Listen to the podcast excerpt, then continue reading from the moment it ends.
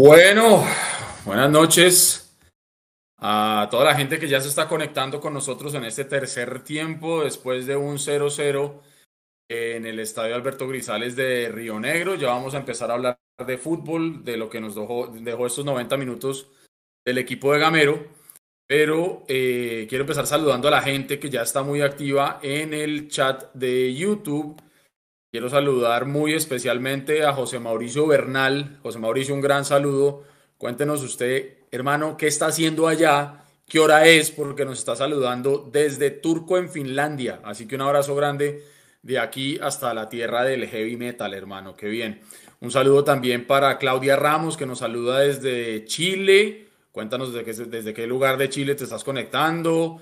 Eh, Red Gathering Corporation nos saluda también. David Bello nos dice que la sacamos barata la noche de hoy. Nos saluda desde Toronto, Canadá. Walter Peña dice que Gamero se asustó y no coloca dos punteros, aflojó Millonarios, no tienen vergüenza. Eh, bueno, tenemos, tenemos vigilantes, tenemos gente de, del equipo verde por allá. Un saludo, no sé qué hacen por acá. Saludo a Sergio Gualteros, que nos ve y nos oye desde Quebec, en Canadá. Luis Alberto Camacho desde Palmira Valle. Eh, y Víctor Montenegro, que se une desde Machetá, con Dinamarca. Qué único, ¿qué más, hermano? ¿Cómo va? Casi todo el partido, también la condición de Águilas, que es fuerte acá. Eso incidió para que usted no se quedara. Buenas, buenas noches. Ya estamos en rueda de prensa. Vamos a pasar a, a escuchar a, al profe Gamero. ¿Qué tiene para decir del el empate 0 a 0 el día de hoy? No Rueda cámara. Vale.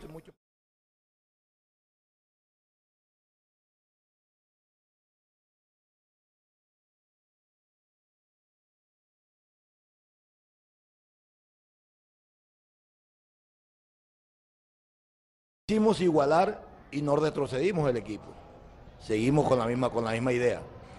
Y luego en el segundo tiempo, con una cancha pesada nuevamente, con un hombre menos, pero también hay que reconocer que enfrentamos un buen equipo. A mí me parece Águilas un muy buen equipo, un equipo rápido, con transiciones rápidas, que se defiende bien, tiene buen juego aéreo. Y yo pienso que si bien no fuese millonario que todos estamos acostumbrados, me parece que hoy sacamos un punto importante como, como tú dices. Nosotros, indudablemente que hemos tenido partidos mucho mejores, mucho mejores pero hoy fue un partido donde el equipo, lo que hizo el equipo hoy, a veces nos ha hecho falta en otros partidos, que es defendernos bien. Porque a pesar de que Águilas nos atacó, creo que opciones claras, claras no tuvo. Entonces, eso también fue bueno hoy. A veces hay que sacar lo bueno. A veces hemos ganado partido y hemos terminado pidiendo tiempo porque, porque el rival no llega y no nos defendemos bien. Me parece que hoy nos defendimos bien con 10 hombres y, y sacamos un punto muy valioso ante un gran equipo. Buenas noches.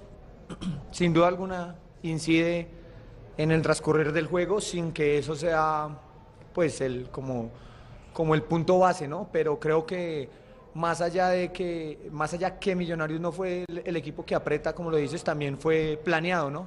También fue una de estas porque sabíamos que ellos atraían para jugar largo, para ganar a la espalda o quedar mano a mano atrás. Entonces también por eso por momentos no presionamos estando los 11 y estando los 10 yo creo que eh, en cabeza del profe fue muy inteligente porque lo entrenamos, casualmente lo entrenamos eh, antier que si el equipo quedaba con 10 teníamos que emparejar y simplemente el, el, el, el, delantero de nosotros se quedaba con dos centrales de ellos para fijarlo y ya el resto quedábamos mano a mano. Por eso hicimos un 4-3-1-1 y cuando el partido lo, lo, lo ameritó hicimos un 4-4-1. Entonces yo creo que, que más que ver que le hizo falta a Millonarios, yo creo que Millonarios se tiene que ir contento por el trabajo que hizo con, los, con las opciones o con las cosas que presenta el juego. Luis Gabriel Jiménez, Mundo Millos. Gracias César. Hola profe. Hola David. Buenas noches. Bienvenidos al tercer tiempo de Mundo Millos. Estamos en directo. Profe, ¿cuál fue la lectura en materia ofensiva después de la expulsión y el cambio? Porque ahí vimos que Ruiz se tiró un poquito más al centro y Amaca lo movió a un costado, a Pereira lo sacó por la derecha. ¿Cuál era la lectura desde la parte táctica para contrarrestar ese 11 contra 10 después de la expulsión de Elvis? Y para David, David, acá llevamos seis partidos, usted ha jugado un montón de esos y nada que podemos ganar en este estadio. ¿Qué tiene este estadio que no podemos ganar acá? Muchísimas gracias. Buenas noches para ti también. Bueno, como, de, como dijo Macarita, esto se entrena, esto se entrena. Nosotros, eh, como aquí mi capitán me dice que yo tengo la boca pesada, cuando, cuando, entreno, pero eso tiene que hacerlo uno. Yo le manifesté a él, también entrenamos cuando impulsan a uno del rival, no pasó hoy. Hoy pasó que nos expulsaron a nosotros y eso lo entrenamos. ¿Qué hicimos con una figura de esa? Para no ser defensivo, porque cualquiera me puede decir, eh, eh, eh, metemos otro volante marca y vamos a ser defensivos. Entonces incluimos un lateral, un central, perdón, y pasamos a Vargas de lateral y Vargas tuvo salida. Porque no fue, no fue lateral central, sino un lateral. Salió. Y en la mitad de la cancha, para no cohibirle las la transiciones o la llegada a Pereira, ubiqué a Lardi como un medio centro, cambiamos la estructura y puse a Silva y a Pereira como interiores para que llegaran. Para que llegaran y se, se juntaran con quién? Con Ruiz, que jugara, de Daniel, que jugara a las espaldas de los volantes de ellos y un Luis Carlos Ruiz que, fijara a los, dos, a los dos centrales.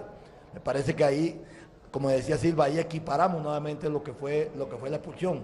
¿Qué queríamos? Seguir atacando. ¿Qué seguiríamos? Seguir buscando. Ahora, repito, que no tuvimos opciones claras, eso tenemos que reconocerlo, pero porque también eh, Águila se paró bien, porque Águila también nos neutralizó la, la posibilidad que nosotros vinimos a buscar pero, pero los movimientos me parece que fueron, que fueron adecuados. Después cuando vimos en el segundo tiempo, como 15 minuticos, 20 minuticos más o menos, que, que nos estaba trayendo mucho Duarte y que, y que eh, Mateo Puerta cuando entró quiso salir también, ya, ya no vi, no vi que la, la, superioridad me la estaban haciendo por la mitad, ya vi que me la estaban haciendo por los costados. Y ahí nuevamente hicimos el 4-4-1. Entonces yo creo que, repito, hay movimientos que nosotros hacemos, sí, por momentos para defender, pero sin, sin desviarnos de que queremos atacar. Porque terminamos con Cataño, terminamos con Celi y terminamos con, con Erazo atacando, buscando la posibilidad de atacar. Y sacamos un medio centro como Pereira e incluimos a un volante mixto que Silva. Entonces ahí quise atacar, repito, todo el movimiento que se hicieron era para atacar. Que el rival se paró bien, hay que felicitar también al rival. Buenas noches. Yo creo que, que más ver que no se puede ganar, yo creo que hay que ver lo que se hizo hoy y se sumó. Cuando uno no puede ganar, tiene que sumar y si no se gana, se empata. Entonces creo que fue un buen trabajo y esperemos que el séptimo sea el vencido. Hola, profe Gamero, Augusto Velosa, Grupo Rafagol. Eh, eh, indudablemente la expulsión de, de, lateral izquierdo incrementó un vacío que tiene Millonarios allí, ¿no? Porque, bueno, Bertel, mucha lesión, ahora el tema de, de Murillo. Eh, al fin, ¿qué ha pensado sobre la contratación de lateral izquierdo jugador libre para inscribirlo ahorita el 15 de agosto? ¿Cómo va ese tema, mi estimado profesor Gamero? ¿Cómo va el tema lateral izquierdo, jugador libre? ¿Sí, ¿Sí lo van a contratar o no? Augusto, buenas noches para ti. Yo, yo repito, Augusto, yo hoy no estoy pensando en quién voy a contratar. Hoy tengo que pensar en lo que tengo. Hoy desafortunadamente pulsaron a Perlaza y yo estoy viendo que ya Bertel llega, Apri está en la selección, que también podría ser una alternativa, pero repito, no vamos a cerrar las puertas. Ahora que abran el libro, no lo vamos a cerrar. Si encontramos un lateral, lo vamos a traer. Si encontramos un jugador en otra posición que yo vea que nos puede servir y que nos da una mano, lo vamos a traer.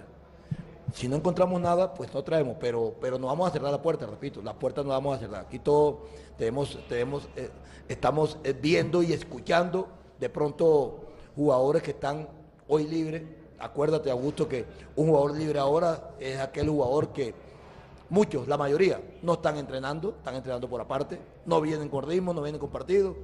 Y no es fácil, no es fácil, pero repito, si hay la posibilidad, lo vamos a hacer. Si no, pues miraremos lo que tenemos.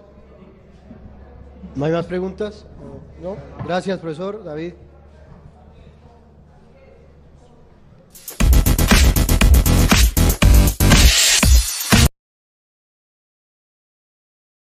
Ah, también las declaraciones de eh, David Macalister Silva. Yo complemento por acá los saludos que estaba dando para que empecemos a entrar ya en materia. Claudia López, eh, perdón, ay, me va a ganar un matoneo. Claudia Ramos nos está saludando desde Santiago de Chile.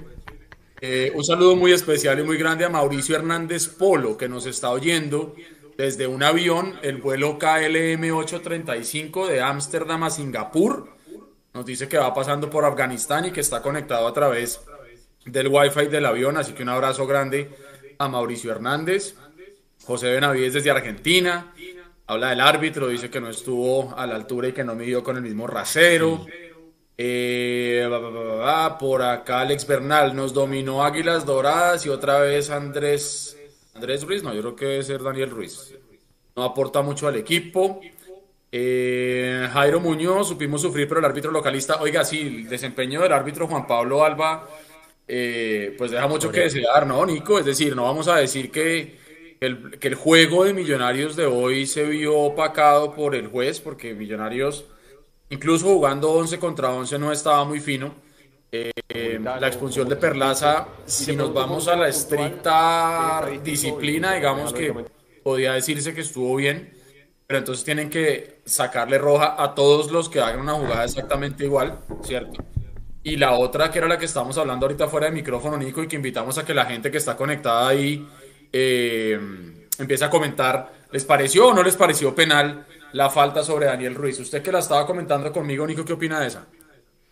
Buenas noches para todos, bienvenidos al tercer tiempo. Ya finalizó la rueda de prensa con conceptos muy claros de, de, de McAllister y el profe también que nos mostraron un poco de la interna, de qué se trabaja en la semana. Y ahora sí, respecto a la pregunta que me hace, yo creo que es el error más grave que, que tuvo el árbitro el día de hoy, pero más allá del árbitro, el VAR. Porque el VAR ni, no, nada, ni se revisó. Sí, vimos una repetición rápida en Win, pero el VAR no pasó. Un empujón claro eh, por la espalda Daniel Ruiz que se, se, lo lleva, se lo lleva por la espalda, no se necesita que sea una entrada fuerte, no se necesita que Daniel Ruiz eh, sea macancán para decir no, sí, sí lo empujó, no, así sea Daniel Ruiz livianito, por la espalda se lo lleva y es penal, el juez lo tenía de frente, listo, no lo vio por algún motivo, el VAR sí lo tuvo que haber visto, ni el llamado se hizo, ahí es donde está el, el error grave de esa jugada, más allá, pues de pronto en el segundo tiempo un poquito dejó pegar mucho a Águilas Doradas y, eso hizo que el juego se pusiera lento en el segundo tiempo, que Millonarios cada vez que tomaba el balón terminaban falta y pues al tener 10 jugadores no tiraban ni la pelota en largo y el juego en corto no llegaba a, ningún Pereira. Entonces eh, se dio un partido eh, un poco cortado en el segundo tiempo gracias al árbitro, pero el error grave de verdad, el VAR y el juez central en la falta de Daniel Ruiz, que además de que era penal, se llevó Daniel Ruiz la tarjeta amarilla por protestar. Bienvenidos todos al tercer tiempo. Hágale. Y de hecho, de hecho leía mucha gente en Twitter de pronto eh, apretando a Maca, diciendo que Maca tendría que haber ido allá a, presionar al juez en lugar de estar hablándole a Daniel Ruiz. Eh, lo que pasa es que Daniel Ruiz se gana la amarilla por protestar. Y esos son el tipo de amarillas que dan rabia y creo yo que estuvo bien McAllister eh, apretando a Daniel Ruiz porque ese tipo de cosas te forman al jugador y yo creo que McAllister también, también está para, para eso, es el jugador de experiencia. Eh, para mí también era penal, pero bueno, el, el VAR, como usted bien dice, pues no sí. lo, revisó, pero pues no llamó al juez ni siquiera para que lo, para que lo mirara, entonces pues, pues ya está. Pero, pero bueno, Miguel Ángel nos saluda desde Quito, Ecuador. Y también quiero saludar yo que ya se une aquí a la, transmisión a Julián, Julián Cardoso. Julián, ¿qué hubo? Buenas noches, hermano, ¿cómo vamos? Buenas noches, muchachos, buenas noches a toda la audiencia de Mundomillos. Oiga, hablando del árbitro, aparte de eso, no expulsó al central, ¿no? Que se cansó de pegarle a Macalister, se, cansó de pegarle a Luis Carlos Ruiz, se cansó de pegarle a Erazo también. También nos quedó bien la expulsión. Sí, el, que terminó como capitán cuando salió Marco Pérez. O sea, tenarlo del árbitro, y creo que nos tarjeteó por todo, la amarilla de Pereira, la amarilla de Macalister del primer tiempo, o sea, la verdad desastroso, o sea, cualquiera diría que nos metieron la mano. No, y, ahí en el chat dice, pero había derecho a reclamar, pero no es la forma. Sí, con esa manera de reclamar de Daniel Ruiz lo único que va a hacer es envalentonar al árbitro a, frentearlo y no va a llegar a una conclusión a, decir, venga, venga, revisémosla. No, no, antes de, no, tome su amarilla y no joda y se va. Y, entonces, esa no es la manera. Por eso es lo importante de, mantener la mesura en esas situaciones y saber pedir las cosas. Nico, y es que el problema es que ya están, están leyendo ya a Daniel Ruiz. Entonces, de pronto se está haciendo una fama de, de que se, le pegan y se revuelca, ¿no? Y que reclama mucho. Y, eso es una cosa que Daniel tiene que, terminar de trabajar, porque si no, puede ser que sea falta, pero va a haber un árbitro que no le va a comer cuento y, ya está. Alex Bernal nos saluda desde Chicago, dice, insisto que todavía faltan refuerzos en la delantera, muy floja la delantera que tenemos. Eh, Jairo Muñoz y el central de Águilas, a lo que estábamos comentando, le hizo una falta a Luis Carlos Ruiz, que cortó un avance, era tarjeta amarilla y tenía amarilla, era roja. Einar Barbosa nos dice, ¿cuál penal contra Ruiz? No jodas, vuélvanse serios. Bueno, está bien, qué pena. hay formas, sí, no hay formas de verlo. No al bar, equipo no, grande. Pero, pero, pero, Edu, en esa, en esa sí estoy con él. En, en esa sí estoy con él. Para mí no fue penal. Para mí no fue penal. Para mí sí fue falta, pero fue fuera del área. Lo que pasa es que él cae dentro del área, pero para mí, ahí sí estoy de acuerdo, para mí no fue penal. a mí me parece que hubo influencia. Para que fue fuera del área. Él está dentro del área no, él y, y, él recibe el balón como saliéndose del área. Antes la falta es adentro y casi cae afuera. No, es, lo, lo, que sí le doy, lo, lo que sí le doy a es que hubo poca, hubo poca repetición. Entonces, obviamente, me quedo con la primera imagen que vi porque, pues, como no hubo repetición, sí. Pero estoy hablando así en jugada rápida, yo lo vi afuera, o sea, yo lo vi afuera. le encontré la imagen, ya se la pongo en pantalla. Bueno, vaya poniéndola ahí mientras analizamos rápidamente estadísticas, muchachos, porque si algo se venía hablando muy bien de Millonarios, y que el mismo Gamero lo, Gamero lo ponderaba en las ruedas de prensa y en los contactos que tenía con el periodismo, eh, era la posesión de la pelota. Y creo yo que este es el primer partido en no sé cuántos, tendríamos que entrar a revisar la estadística, en el que Millonarios termina el juego eh, no siendo el equipo con mayor posesión. Terminó con una posesión del 47% frente a una posesión del 53% del rival. Eh, para mí lo preocupante no es tanto eso para mí lo preocupante es el dato que nos dejan las estadísticas en cuanto a el volumen de ataque que generó Millonarios, que fue prácticamente nulo. Millonarios tuvo un tiro total en todo el partido. Frente a 16 tiros totales de, del rival, de esos 16, 4 fueron a puerta de Águilas y según el software que analizamos nosotros, ninguno fue a puerta por parte de Millonarios. Entonces tuvimos un bajo volumen de ataque eh, baja generación y, hombre, no pateamos al arco. Ahora, es cierto que cuando un equipo se queda con, con 10, el partido pierde un poco de naturalidad y, lógicamente el equipo deja de atacar, Nico. Antes de seguir con los demás temas, terminemos lo de la jugada polémica. Ahí está, Julián, el empujón, la, el momento del contacto, claramente está dentro del área ambos pies del jugador, todo el cuerpo del jugador está dentro del área. Aquí hay otro ángulo. Ok, no, ahí sí se la compro. Sí, ahí sí, ahí sí se la compro, Nico. Lo que pasa es que no, vi la repetición. Sí, no, tiene razón en dudar, no hay problema con dudar. La cosa es que sí es clara, la falta ya una, con una repetición fue suficiente para darse cuenta. Creo que en esta imagen es más que diciente que el árbitro lo estaba viendo. Sí, lo estaba viendo. Curiosa, curiosa jugada, eh, grave error que seguramente tendrá repercusiones en el juez, que no me parecía que estuviese haciendo tan mal partido hasta que llegó esa jugada y de ahí ya se salió el control y la, y, la falta de manejo en el segundo tiempo. Ahora sí, Eduardo, yo creo que queda más que claro qué pasó en esta jugada, que nos robaron un penal, que Millonarios tuvo tarjeta roja. Y ahora sí, terminemos de, contarle a la gente cómo se re, cómo fue el partido de los demás jugadores. Eh, importante, Juan Pablo Vargas de lateral izquierdo. Sí, hermano, vea. Eh, ojo, no estamos diciendo que, que porque no nos pitaron ese penal, entonces Millonarios no ganó, porque es que ya, ya me conozco yo a, mucha gente, ¿no? Aquí lo que estamos haciendo es analizando el partido, analizando las jugadas que nos deja el partido. Y si el partido nos deja una jugada que nos genera duda, tenemos las imágenes y la queremos comentar, pues para eso estamos acá, muchachos. O si no, como lo hemos dicho muchas veces en otros programas, pues simplemente nos conectaríamos acá para decir, oigan muchachos, el partido quedó 0-0, echaron a perlaza, eh, chao, hablamos la siguiente semana. Hay que hablar de las cosas. Que en lo que hablamos existan puntos de vista diferentes entre algunos y otros, eso es enteramente normal. Pero estamos aquí para hablar de eso. Estamos aquí también para decir que si bien es cierto, Águilas no era un rival que estuviera ofreciendo demasiada resistencia para Millonarios, era un rival que llegaba en el puesto número 17, Millonarios primero, pues hombre, los partidos a veces tienen ese tipo de cosas y Millonarios enredó.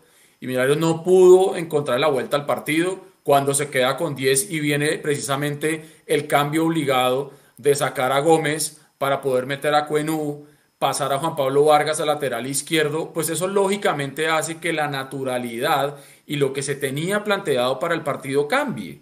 ¿sí? Y bien lo decía Gamero y McAllister en la rueda de prensa hace un momento, eh, entrenaron eh, ayer o ante, anteayer, entrenaron la situación de quedar con 10 hombres. Eso está bien que lo hagan, pero es lógico que nosotros quedemos con el, el, sabor de boca medio amargo de pensar que, hombre, no se le ganó a Águilas.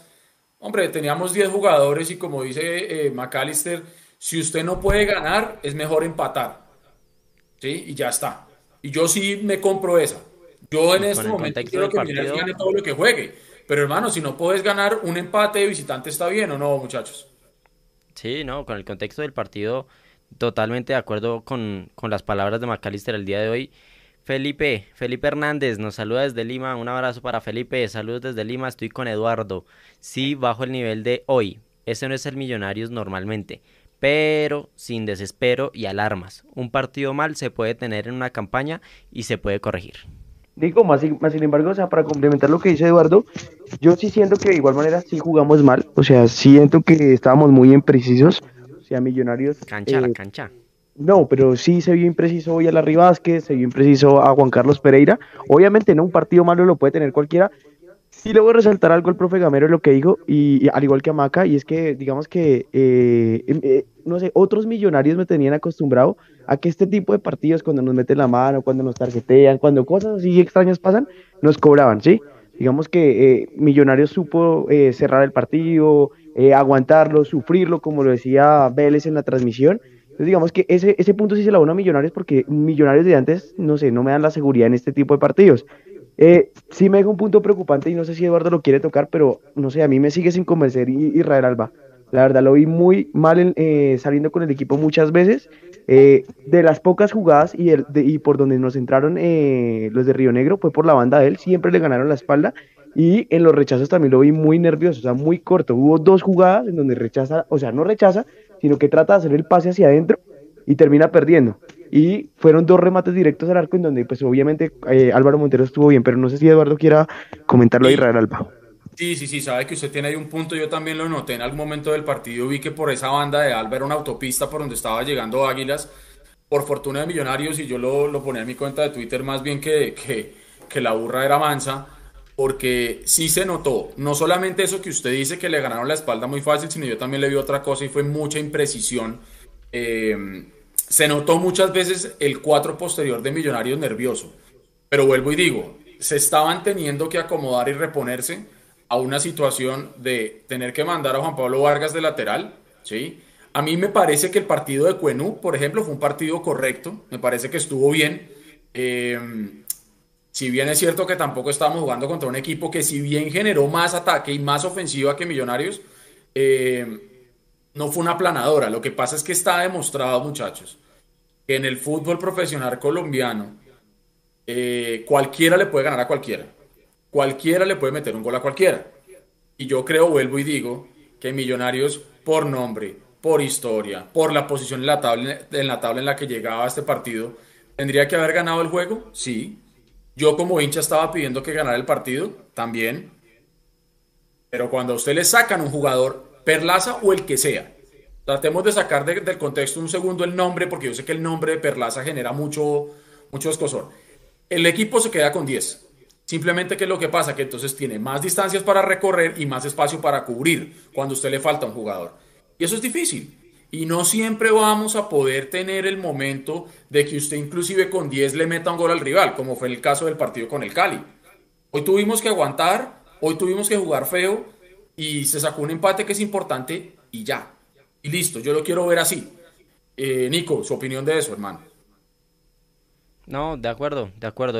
Me, gustaría estar en desacuerdo para ponerle picante a esto, pero no, esto tiene total sentido lo que dice. Yo quiero más bien es leer a, la gente en el chat cuáles son sus opiniones. Alexander Caldas, saludos desde Los Ángeles. Un abrazo hasta los Estados Unidos. Se rescata un punto. Es mejor estos partidos ahora y no en finales. Me agrada el trabajo de Millos y mejor aún que se refleja en cancha. Perlaza, mm, pues sí, Perlaza ya, ya sabemos que nos tiene hace rato en esa misma situación. Nicolás Benítez está aquí, me parece un excelente este programa. Gracias Nicolás por el apoyo aquí al tercer tiempo.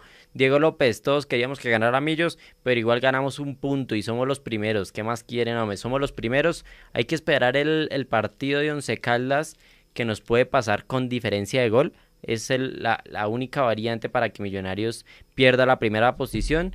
De lo contrario, vamos a dormir en esta fecha en lo alto de la tabla.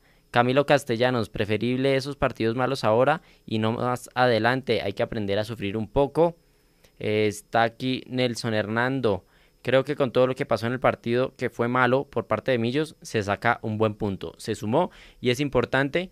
Así es, importante, Robin, mucho zapato para McAllister y pocas amarillas por parte de juez en el segundo tiempo, estoy de acuerdo. Camilo Hernández nos saluda desde Canadá, un abrazo para Camilo. Gracias por sus comentarios. Buena energía en general en el chat pese al resultado, al 0-0 eh, luchado, guerreado. Eh, lo, que, lo que les contaba en la transmisión, el estado de la cancha, después de que llueve, se pone imposible, el balón daba botes. Eh, bien se veía Millonarios incómodo por ese tema, malas entregas. Águila sí supo manejar mejor ese tema. muchos remates de media distancia. Ojo los rebotes, Eduardo. Rebotes al centro varios que resultaron en remates de media distancia de Águilas Doradas que pegaron sustos. Sí, hermano, también. Eso también es cierto. tiene, mucha, cuota en ese en lo que dice Nico de los rebotes. Yo, yo también no sé, Eduardo y Nico, qué piensen, pero hoy también vi, no sé, vi, vi raro a Ginás no sé, hoy, hoy no fue el Ginás que me tiene acostumbrado, lo vi, no sé, lento, lo vi... más negro, ¿qué? No, no, no, no, no, lo vi entrando como sin gambita, sí, o sea, lo vi, no sé, lo vi diferente al mono, la verdad hoy no lo vi, y, y, con el tema de Juan Pablo Vargas, eh, yo a Juan Pablo solo lo, he visto una vez de lateral y esa vez me gustó, pero hoy sí me pareció, no sé, un poco lento. Lo que dice Eduardo, obviamente se desnaturaliza, pero es bueno este tipo de ejercicios, es bueno también este tipo de partidos para ver las posibles variantes pues que tiene Millonarios en emergencia, que pues obviamente se, dieron hoy. Pero no sé, también sigo preocupado mucho por el tema de los laterales. Mucho y, que cuando, o sea, a pesar de que Juanú tiene un partido correcto, como lo dice Eduardo, sí se le notó que cuando lo atacan a velocidad, sí se ve muy tormentoso. Cuando lo presionan no sabe salir jugando. Y eso es un límite que tiene José Cuenú. En desacuerdo con Julián. Juan, me gustó hoy Juan Pablo Vargas de lateral. Tuvo salida, se sacó a jugadores eh, conduciendo, e intentó asociarse. Un partido muy difícil para, para terminar de salir hasta la raya del fondo, pero demostró cualidades Juan Pablo Vargas como lateral izquierdo, en defensa 10 puntos, cerró cabezazos que, de esos que van al segundo palo, eh, que ese es el, como el cierre más difícil que tiene un lateral, es, es, cerrar esos centros al segundo palo y que no lo anticipen, y, y lo hizo muy, lo manejó muy bien Juan Pablo Vargas. Entonces yo creo que hay en desacuerdo con Julián que no le gustó a Juan Pablo Vargas de lateral. Eh, obviamente es un jugador diferente de, central a lateral, no va a ser la misma solvencia que tiene, pero me parece que eh, va a ser una variante importante y Cuenú lo hizo muy bien. Los que regalaron rebotes al medio fue Alba y Juan Pablo Vargas cuando estuvo jugando de central. Cuenú, 10 puntos, un cierre, un cierre que se hace en el segundo tiempo que corrió desde el otro lado y llegó hasta, hasta el jugador. muy bien, Cuenu. De verdad, la velocidad que tiene y el cierre me, alegra para Millonarios. Incluso Larry, Larry Vázquez para mí también estuvo de pronto en algún momento. Otro que regaló rebote. Ahí regalando un par de rebotes. Australianito G14 nos saluda desde Melbourne. Freisa Macá nos dice, ¿no les parece que ya estamos exigiendo mucho? De acuerdo. Una cosa es exigir porque este es Millonarios y otra cosa también a veces es pedir imposibles. Y hoy se jugó un partido malo y ya está. Se jugó un partido donde de pronto no fuimos tan, eh, como una palabra que le gusta mucho a Serpa, tan rimbombantes. Eh, ya está. Ojo, esto no es ser conformista. Uno también a veces tiene que saber y tiene que darse cuenta que no siempre va a poder jugar a las mil maravillas. Y un empate de hoy de visitante en una condición complicada de la cancha, jugando con 10, me parece que es, es positivo. Alguien ahí también estaba diciendo en el chat que le sacamos un punto en la reclasificación al Tolima. Eso es una buena cosa para mencionar también. Eh, y también yo tenía por acá otro comentario que les quería decir. Ah, bueno, es Edgar Peña, el que nos dice que sacamos un, un punto para la reclasificación. Y bueno, nos preguntan por ahí lo de Sebastián Herrera, que yo creo que eso es puro humo. Hablan de Asprilla Dice Robin, y para el sábado debería jugar ese muchacho Asprilla. Asprilla está con la selección, entonces por eso es que Asprilla no está. ¿sí? Larry Vázquez entregó los pases hoy muy guerreados, dice Freddy Guerrero. Wilder Casas, ya sabemos que jugamos contra 12, los jueces nunca nos van a ayudar. Andrés Bonilla, seguimos invictos, dadas muchas circunstancias, no es mal trámite un punto de visita, sumar hasta de visita, eso está bien. Y José Torres dice eso mismo, dijimos contra Bucaramanga, se jugó un partido malo, entonces nos la voz no entiendo lo que hice acá, justificando, nos la pasamos justificando mal, no sé qué será lo que quiso decir. Qué pena ahí si, si no le pude entender la, cosa. Reacción, ¿qué pasó con el equipo de reacción de, de nuestro oyente? Sí, sí, sí, no sé. Entonces, venga, eh, entonces, sí, Nico, usted, usted mencionaba que si el Once Caldas llega a ganar, le quita la posición a Millonarios, depende, porque Millonarios tiene... ¿Cuántos goles tiene que hacer? Millonarios tiene 10 goles a favor, 4 en contra, o sea, tiene diferencia de más 6 y 15 puntos. El Once Caldas es tercero, tiene 12 puntos efectivamente de ganar ahí a 15, pero el Once Caldas tiene 10 goles a favor y 6 en contra, o sea, tiene más 4. Once Caldas tendría que ganar por más de 2 goles para que le quite la, la posición a Millonarios. ¿Contra quién juega? No es tan loco, no es tan loco y puede suceder.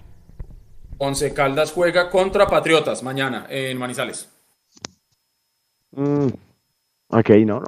Bueno, no de igual manera, lo importante es que seguimos eh, arriba en la tabla, se viene un partido contra Jaguares, lo que decía Edu, ¿no? Empatamos en un, en un estadio difícil que siempre nos ha costado, sacamos un punto y seguimos invictos. O sea, obviamente sí hay que recalcar los puntos pues, críticos de, Millonarios, pero de, resto bien, sí. Lo bueno, lo que decíamos hace ocho días, eh, no, lo que decíamos el jueves en el live, no, el, el, lunes, hace ocho días en el live, sí, que yo ya me acostumbré a Millonarios a verlo siempre en la parte de arriba y eso es lo que me deja tranquilo y que obviamente en este tipo de partidos donde siempre pasaban cosas inesperadas, de que nos metían la mano, pues siempre salíamos perdiendo, pero pues últimamente e-, esas cosas ya no pasan con Gamero. Oiga, y también es cierto lo que nos dice por acá Robin, porque nosotros ya digamos que tenemos que pensar en lo que viene, ¿no? Em, Millonarios a mitad de semana tiene su partido por Copa contra Fortaleza. Es el miércoles 17 y el próximo sábado por liga contra Jaguares en Bogotá. Entonces, Millonarios hoy está peleando muy bien en los dos frentes. Líder en la reclasificación, líder en eh, la tabla del segundo semestre de la Liga 2 y está más vivo que nunca en, eh, en su llave en Copa, Copa Colombia contra Fortaleza. Entonces, yo sé que muchas veces uno, y eso estoy de acuerdo con lo que decía Julián, Mm, queremos ver al Millonarios del fútbol champán que muchas veces nos muestra el Millonarios que juega bonito, que juega bien, pero no se les olvide tantas veces que nos pasó que jugábamos bonito, jugábamos bien y no lográbamos los resultados. Yo sinceramente, y yo lo dije al principio de este semestre, que yo para esta Liga 2 iba a ser muy pragmático, yo prefiero muchas veces no jugar tan bonito, no jugar tan bien, pero tener resultados, sumar. Y creo yo que la noche de hoy nos permite decir que el equipo sumó. Las formas ya se encargará Gamero de arreglarlas, de mejorarlas y de trabajarlas. Pero creo yo que, el, tema, el tema va por ahí. Eh, Julián, ¿usted qué opina del trabajo de Cataño? Aprovechando una pregunta que hace Freddy Guerrero en el, en el chat de YouTube. ¿Usted cómo ve el desempeño de lo que ha podido mostrar hasta ahora Cataño, Juli?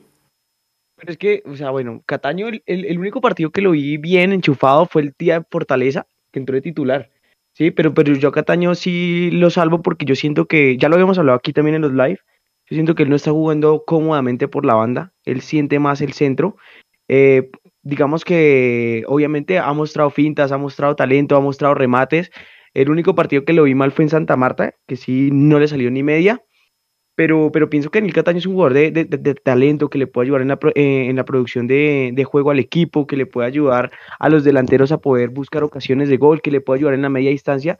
Y pues obviamente hoy Daniel Cataño pues entró también a luchar el partido. Lo que pasa es que tampoco ha tenido un partido redondo porque las circunstancias no han dejado y porque sí siento que Alberto Gamero lo mete muy tarde. O sea, venir a jugar 20, 10, 15 minutos en un partido donde ya está prácticamente cerrado o en el de hoy que tocaba luchar y aguantar el resultado, pues obviamente Cataño no puede mostrar sus, sus máximas capacidades. Más sin embargo, si se dan cuenta, cada vez que Cataño podía aguantar la, eh, el balón, se sacaba el jugador de encima, ganaba el espacio y trataba de buscar el toque en primera intención. Sí, es un jugador diferente, pero sí siento que hay que buscar, no sé, pues obviamente ya lo hemos hablado acá también con Jay, que obviamente Camero no va a cambiar el módulo, pero sí tratar de buscar, no sé, alguna alternativa, no sé si poner a Maca en la banda otra vez, o, mirar algo para que Cataño pueda estar en la posición donde más se siente cómodo. Pero es por eso que no ha podido rendir al 100%. Aquí en el chat Robin dice Cataño es de más minutos. Jonathan Rodríguez dice titular el miércoles Cataño. Ya hablamos un poquito del miércoles. Diego López, Cataño necesita ritmo. Cataño debió entrar al 60, necesita minutos. Pudo haber sido otro partido si no fuera por esa irresponsabilidad. Así es correcto. Mm, Eduardo cree que faltó buscar más hoy al tanquerazo. Yo creo que él tenía ganas de, de comerse la cancha y, darnos los tres puntos, pero le llegó muy poco el balón. Y una que tuvo, que para mí era donde él prendía la moto y arrancaba, fue esta precisamente con la que empezábamos el programa conversando esta jugada del, defensor central de Águilas, Quiñones, si no estoy mal el apellido, que era la segunda amarilla y era roja. Eh, porque ahí ya estaba perfiladito, perfiladito Erazo para prender la moto y llegar de frente al arco. Ahí se equivoca el juez Juan Pablo Alba, eh, porque digamos que era una oportunidad manifiesta de gol y no, digamos, castigó disciplinariamente al, jugador de, Águilas. Entonces, eh, cuando uno analiza también ese tipo de, de, de, detalles del árbitro, no es solamente diciendo, ah, es que debió ser amarilla o no, sino que es que muchas veces eso termina sacando de quicio a los jugadores dentro de la cancha. Y en parte creo yo fue lo que trató de hacer McAllister, de calmar a Daniel Ruiz cuando no le pitan el penal y alega y se, se gana la amarilla. Con ese tipo de jueces, hermano, uno no puede ponerse ni de bocón, ni de alebrestado, ni de nada porque se la termina cobrando. Claramente fue un juez que, yo no voy a decir que fue localista, pero creo yo que sí pudo haber hecho las cosas un poquito mejor. Eh, Robin dice que si esa falta contra Erazo no era para expulsión. Sí, claro, lo que estamos diciendo, ¿no? Que era amarilla y era, era expulsión, por lo que ya tenía eh, una, una primera amarilla, Nico. Sí, no era último porque la falta fue en la mitad de la cancha. Último hombre no era, la mitad fue, la, la falta fue en la mitad de la cancha, pero ya con lo que acotaba Eduardo, importante. Eh, bueno, Eduardo, le cuento, en el entretiempo jugamos y se ganaron boletas eh, dos, dos oyentes nuestros vayan a nuestro Instagram que vamos a lanzar más boletas para este miércoles. Eh, el jueves pasado tuvimos en nuestro live al, al CM, a Santiago Montejo, el, el genio detrás de todas las redes sociales de Fortaleza estuvo aquí con nosotros y dio de regalo para la comunidad una camiseta de Fortaleza. Entonces, también atentos a nuestras redes sociales, que en las historias en estos días les voy a estar subiendo qué es lo que hay que hacer para participar por la camiseta y para participar por boletas para este miércoles, que vamos a llenar el campín, vamos a apoyar a Millonarios a, a cerrar el 3 a 0 que tuvimos en la ida. Este miércoles se pinta para un partido sabroso, con resultado a favor, con hinchada, es a las 8 de la noche, entonces eh, invitadísimos. ¿Quién escuché por ahí? 8 y cuarto, Nico, con Jonathan. 8 y cuarto, gracias Jonathan, que está ahí bajo cuerda. Mire, Jonathan, aprovechando que está aquí conectado, algo que, que acotar, o mire, más bien siquiera hablando del partido de Fortaleza. Eh, ¿Cómo lo ve? ¿Qué cambios haría? Si, si mandaría de nuevo la titular o ya daría vueltas para si es suficiente con la suplencia para asegurar el resultado. No, por el partido de hoy, pues digamos ahí, a pesar de la expulsión, digamos medio temprana que fue, que fue, minuto 23. Eh, sí, entonces ahí se, se, logró sacar el partido. Ya Águilas, si no estoy mal, dijeron en transmisión que no perdía de local, entonces también fue como ni ni ellos perder nosotros, pero pues claro, uno siempre busca es mayor cantidad de puntos, ya sea para reclasificación o para clasificar eh, dentro de los ocho de manera anticipada. Ya para el partido del miércoles, pues yo pensaría que una alineación similar a la de hoy, ya sea para liquidar de una vez el partido, un 2-0 por ahí, minuto 45, pues ya sea con, así como Fortaleza ya nos dio, bueno, sí, el, el equipo de Fortaleza ya nos dio boleta, entonces ahí acompañar al equipo ahí con desde la tribuna y, y, terminar de clasificar en, para la siguiente etapa que si no estoy mal es contra Medellín o contra Tolima. Medellín o Tolima, el que clasifique esa llave. Gracias Jonathan, él, él nos ayuda aquí bastante también con la parte de producción, así que gracias Jonathan por estar aquí presente también en el tercer tiempo. Abrazo ahí. Oiga, va ganando la otra llave porque precisamente la gente estaba preguntando que clasificar contra quién nos tocaría. La, la llave del Tolima contra el Medellín la va ganando el Medellín 3-1. El partido de vueltas en Medellín. Ganó Medellín en Ibagué 3-1. Eh, nos estaba diciendo, mire por aquí plantea Joe Moreno y de pronto con esto ya empezamos a, a darle cierre a este tercer tiempo, 9 de la noche en Colombia. Eh, Joe Moreno dice, hasta ahora los refuerzos, y los pone entre comillas, eh, no hacen diferencia y los de jerarquía brillarán por su ausencia. Eh, a mí me gustaría que de pronto desarrollara un poquitico más esa idea, porque eh, yo creo que de los jugadores que llegaron para este semestre, a mí me parece que Luis Carlos Ruiz es sin duda ya un jugador que puede ser considerado refuerzo, lleva tres goles, tres asistencias, me parece que ha sido importante lo que ha hecho Luis Carlos Ruiz. Lo de Alba ya lo estábamos comentando hace un rato con, con Julián, de pronto hoy no tuvo uno de sus mejores partidos, pero creo yo que es un jugador que le puede dar mucho a, Millonarios. Y Cataño, creo yo que es un jugador con mucha calidad, que en la medida en que tenga minutos que pueda entrar en esos circuitos de juego, tendrá mucho que aportarle a Millonarios. Eh, Julián, su opinión rápida de los tres jugadores que le acabo de mencionar, Cataño, Luis Carlos Ruiz y... Y Alba. Alba. No, pues eh, como lo he dicho Edu, a mí me parece que Daniel Cataño es un gran jugador que sí le va a aportar a Millonarios. Es más, yo lo había dicho que pues obviamente que McAllister obviamente le queda muy poco tiempo de juego ya pues por la y todo. Yo siento que Daniel Cataño puede ser un gran revulsivo en esa posición, un gran referente a, lo que puede ser en la creación de Millonarios. Israel Alba, también lo he dicho aquí, eh, no me convence, no me gusta cómo juega. La verdad prefiero a Rosales. Eh, no sé si, si la verdad se ha ganado bien el puesto por su talento o por o, porque sea, no sé, de la de, del, de qué, del hígado de Gamero, no sé, de los preferidos de Gamero. Y el tema de Luis Carlos Ruiz, ahí sí estoy en desacuerdo con la persona que comentó. Luis Carlos Ruiz ha hecho tres goles, tres asistencias, participa bien en el circuito de juego de Millonarios. Eh, la verdad, eh, le, aporta mucho al ataque, le aporta mucho a la producción, a lo que tiene que hacer Millonarios, como es mantener el balón, buscar los espacios, quebrar. Tiene muy buen desmarque, tiene, hace muy buenas diagonales cortas y eso le ayuda muchísimo al club en la producción. Entonces, eh, digamos que los refuerzos estamos en 50-50, pero sí le tengo mucha fe a Daniel Cataño. Es más, para mí, eh, ya que Nico ahorita lo decía, con, la, con el partido con Fortaleza, yo sí rotaría y quiero ver a Daniel Cataño en el medio, como un volante 10. Seguramente Daniel bueno. Cataño irá de titular el próximo miércoles, Edu.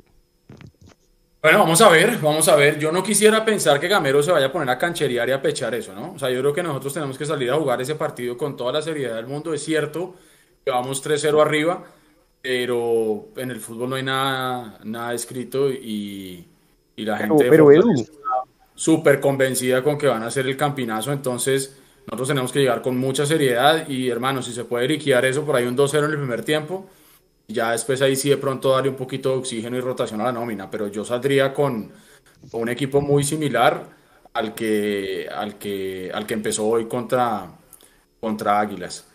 Eh, Edu, ¿en serio? O sea, yo, yo rotaría, la verdad yo rotaría, o sea, por ejemplo, el tema lateral izquierdo, o sea, si, si Samuel Esprilla puede estar, o si puede ya volver Bertel, porque creo que ya está apto para jugar, Bertel tiene que volver a coger minutos, a Vanegas, no lo hemos visto, listo, él podría entrar en un segundo tiempo, pero porque no era Cuenú otra vez de titular para que vaya cogiendo ritmo, eh, el mismo Cliver Moreno, o sea, yo sí siento que es un partido que se le puede dar descanso a jugadores como Larry Vázquez, que a veces sí siento que el cansancio le está pesando, el tema de Cataño, ¿por qué no volver a probar a guerra? Pues no sé, yo siento que vamos 3-0, jugamos en el Campín, prácticamente locales, pues no sé. Pues yo, es sí que yo no sé, es que Gamero, Gamero, Gamero lo puede sorprender a uno con mil cosas. Yo nunca he visto a Gamero que de un partido a otro cambie radicalmente. Pero puede ser que termine con un, que, que, empiece, perdón, con un equipo mixto y que más bien termine el partido con la titular si es que la cosa se empieza a enredar. Cualquier cosa puede llegar a pasar. Lo que sí es cierto es que Millonarios tiene que afrontar con total seriedad, sin pechear, porque hay que pasar de ronda. Y porque es que volvemos a lo mismo. Independientemente del valor que la gente le quiera poner a esta copa, es un título profesional oficial. Millonarios tiene que jugar a ganar siempre todo lo que juegue.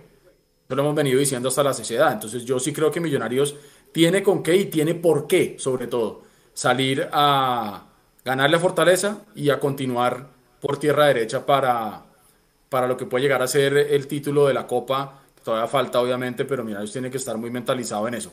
Bueno, vamos cerrando con los últimos comentarios, Nico, en el, en el chat, hermano. Cuéntenos qué está diciendo la gente, porfa. Claro que sí, Eduardo. Aquí, Jumalá, Millonarios le contesta a. De nada sirve estar arriba en las tablas en la fecha 7 si luego en los partidos decisivos el equipo arruga y los más fuertes sacan la jerarquía, como ha pasado siempre con Gamerito, dice Millonario. Respecto a eso, mire, Millonarios le ha bajado, yo creo que en cuanto a intensidad y en cuanto a esas ganas de estar en la punta de la tabla, y aún así está ahí arriba ha sido ganando y ha sacado los resultados y ha nacido hasta arriba y yo sé que Gamero y el equipo ya es consciente que no es necesario estar de primeras para ganar el torneo y que si están sobrados, Millonarios va a poder rotar, va a poder hasta perder en, los, en las últimas fechas del todos contra todos y no afanarse por ese primer lugar. Así que paciencia, paciencia, cevitas. Me encantaría ver a Juanito Moreno y algunas alternativas para el partido de vuelta para enfrentarnos fuerte el sábado ante Jaguares en Bogotá. Juan Rodríguez, oiga, Matías de los Santos está en semis de Libertadores. Qué grande el último cobrador de tiros libres en, en Millos.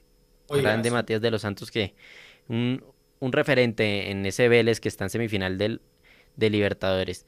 Héctor Palacios, a Cataño hay que darles partidos completos para que muestre lo que tiene, porque McAllister a veces se pega unas enlagunadas.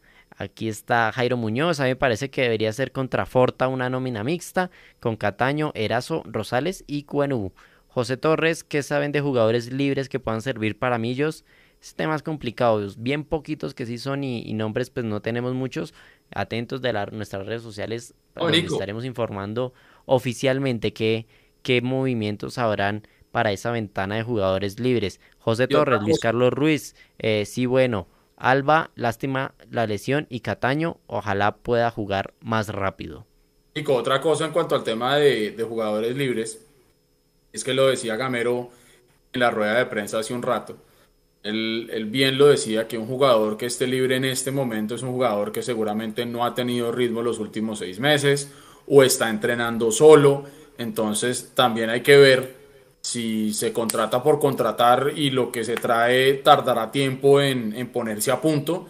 Nosotros ya estamos prácticamente llegando a la, a la, mitad del campeonato y, pues traerse a un jugador que no esté en, en ritmo de competición, pues habrá que ver. Ahora, yo creo que si Gamero llega a encontrar algo que le puede llegar a servir, está bien, pero por la forma como abordó el tema, ahora en la rueda de prensa que justamente le preguntaron por eso, yo no lo vi como muy convencido de que estemos pensando en firmar a alguien en esta ventana que se abre eh, mañana, creo, 15 de agosto, ¿no? De mañana hasta el 19, creo que es. Así es, no pregunten por los que no están, dice Gamero siempre. Sacan la piedra, Francia. Francia con uniforme de millos. La diferencia es una franja rosada a los lados. Vea, buen dato, no viste el uniforme de Francia ahí para que nos motivemos. José Torres, pero sí tenemos que protestar eh, por esos árbitros que nos toca. Aunque para pedirle peras al olmo, si el arbitraje colombiano es malo y cada vez lo muestran más estos árbitros. Joe Moreno, ahora lo refue... Ah, este fue el que ya leyó Edu. Listo, ya tenemos, ya hemos leído aquí todo el chat. Yo creo que ya podemos darle cierre. Podemos ir cerrando. Muchas gracias a todos. Exactamente, simplemente recordando lo que le falta a Millonarios, lo que se viene, como ya mencionamos ahora el miércoles 17 con Fortaleza, el partido de vuelta por Copa. Después de eso, el sábado recibimos a Jaguares que perdió hoy con Pereira in extremis, perdió 1-2 en Montería. Eh, después de eso vamos a visitar al Cortuluá por la fecha 9 en el fin de semana del 28 de agosto. Y el primer partido del mes de septiembre será el clásico contra Santa Fe local Millonarios. Y después vamos a visitar eh, al 11 Caldas en, por fecha 11. Entonces, Aguares, Tuluá, Santa Fe, los próximos tres partidos por liga. Y ahora el miércoles Fortaleza por Copa. Cuando usted no puede ganar, empatar está bien. Cuando usted no puede ganar teniendo 10, empatar está mucho mejor. Que se pudo haber jugado mucho mejor, también es cierto pero yo prefiero irme a dormir hoy pensando que logramos sacar un punto jugando con 10 a que pudimos haber perdido el partido y estaríamos complicados. Yo sí quedo por lo menos conforme, no tranquilo, pero sí conforme con el resultado. Julián, su mensaje de cierre, porfa. Bueno, sí, Edu, estoy de acuerdo. La verdad, la liga la conforman 20 fechas, ¿sí? Antes de llegar a los cuadrangulares, Habrán partidos buenos, partidos muy buenos, partidos malos, partidos no tan malos, pero lo importante es sumar. Vuelvo y reitero, Millonarios antes no me da la estabilidad emocional y no me da la estabilidad y la, tranquilidad de un partido de estos, salir empatándolo. Ah, no, no, sí, ese es el amor tóxico, pero hablo de que por lo menos, no sé, este equipo de Gamero tiene algo y es que muy difícil perdemos, sí, o sea, muy difícil siento esa mala energía, esa mala vibra, eso de que nos llegan una, dos veces y nos cobran, no. La verdad siento que el equipo de Gamero me da tranquilidad, eh, así se va construyendo la jerarquía, también creo que Edu lo dijo, este tipo de partidos es bueno para ver variantes, para aprender a sufrirlos, porque obviamente, digamos que con el nerviosismo o algo similar así se vive en los cuadrangulares. Y es bueno que los jugadores estén mentalmente preparados para momentos adversos y más cuando estamos en un país en donde siempre tratan de meternos la mano. Entonces, nada, se saca, un punto en un estadio difícil, seguimos siendo el líder, se viene Jaguares, se viene Fortaleza, hay que cerrar la llave y nada, hay que seguir afrontando todo uh, con la mayor altura porque hay que salir campeón de todo porque estos millonarios, viejo, así de simple. Rey, Burgos dice, la hinchada tiene la cabeza en los cuadrangulares sí o sí. Y tiene razón, la hinchada está mucho más tranquila en este todos contra todos y están es aguantando, captando energía para eh, eh, echarla toda en, los cuadrangulares y me parece perfecto. Estamos, es una hinchada unida, una hinchada que entiende más el contexto y, esa es la idea. Así que esa es, es mi, mi, frase de cierre. Gracias a todos los que apoyaron la transmisión. Una vez más la número uno por todo el apoyo de ustedes. Nos divertimos mucho en el, en el entretiempo y regalamos boletas. Atentos a nuestras redes sociales en Instagram, en Facebook, que en las historias van a encontrar qué hay que hacer para ganarse tanto la camiseta de Fortaleza como la camiseta, eh, como la camiseta, no, como boletas para el partido contra Fortaleza. Eh, por mi parte, apoyar al proyecto deportivo que tiene Fortaleza, muy bueno, se merecen todo el apoyo de todos los equipos del país.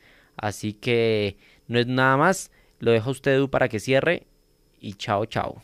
Listo, mi hermano. Bueno, nada, simplemente dejarles el mensaje que en otra época nosotros teníamos la cabeza en cómo lograr llegar a los cuadrangulares cómo lograr llegar al grupo de los ocho. Fíjese que hoy, en la fecha 7, la, gran mayoría de la hinchada estamos diciendo que lo que tenemos que hacer es pensar en los cuadrangulares. O sea, ya estamos dando por hecho que Millonarios va a clasificar. Y esto simplemente es porque el fútbol y los resultados están respaldando esa teoría. Millonarios en la fecha 7 tiene 15 puntos, prácticamente el 50% de los, de los puntos perdón, que se necesitan para clasificar a la fase final del campeonato. Entonces creo yo que algo se está haciendo bien desde el punto de vista deportivo y los resultados nos están acompañando. Eh, vuelvo y digo, yo a veces prefiero sumar sin jugar tan bien a tener que después terminar jugando uno liguillas de eliminados y cosas de esas. Entonces, todo el aguante y todo el apoyo para Millonarios y para la hinchada, a toda la gente, eso fue impresionante, toda la gente que viajó hoy a Río Negro, que le hizo el aguante al equipo, que se mojó, que no dejó de brincar, que no dejó de cantar. Muy, muy bien por, por toda esa gente que puedan regresar sanos y salvos a su casa. Hay gente que los quiere, que los adora, que los ama y que los está esperando en su casa. Así que buen regreso y buen, y buen, eh, buen viaje para toda la gente que se desplazó hasta Río Negro.